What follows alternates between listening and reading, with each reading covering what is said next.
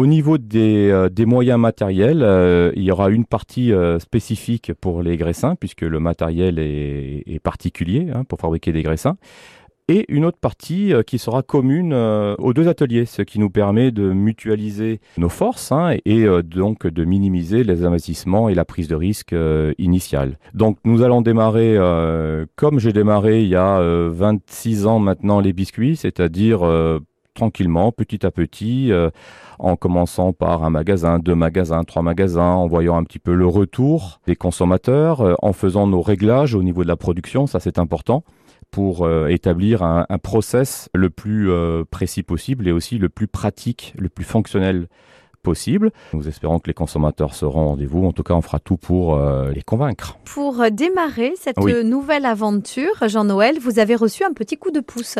Un bon coup de pouce même hein, de la DEC, hein, et, en particulier donc de Barbara Albertini qui a été emballée par le projet. Euh, oui, la DEC nous a soutenu, euh, nous a fait confiance. Donc oui, oui, c'est un coup de pouce parce que ça permet, même si au départ, lorsque nous réfléchissons sur un projet et donc sur un prévisionnel, sur un plan de financement, etc., etc.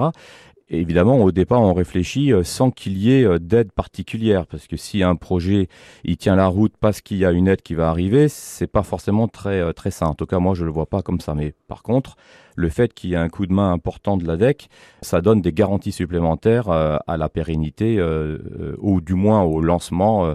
ça permet de lancer le projet dans vraiment dans des conditions optimales L'agence est intervenue euh, dans, ce qui est investissement en matériel, donc elle a pris en charge un pourcentage important euh, du coût du matériel. Au départ, quand j'ai démarré, j'ai démarré avec, un rouleau à pâtisserie. Bon, et euh, j'avoue que je suis pas forcément nostalgique de cette de ah cette non, de cette période, ni moi ni mon dos, non, non. Donc nous allons en voir une graissinatrice euh, alors c'est du matériel italien. Euh, bon, ce sont les spécialistes du graissin. Hein. C'est pas nous qui avons inventé ça. Donc vraiment un matériel euh, très pro. Et puis ensuite du petit matériel. on appelle ça un parisien. Un parisien, c'est un meuble entre guillemets sur lequel reposent des pâtons à l'abri de l'air en particulier, ce qui permet d'avoir une pousse qui ne croûte pas. Donc ça me rappelle vraiment le pain parce qu'avec le pain on, on utilisait aussi des, du matériel comme ça et puis du petit matériel type table inox, etc., etc. Bon, voilà, très bien équipé.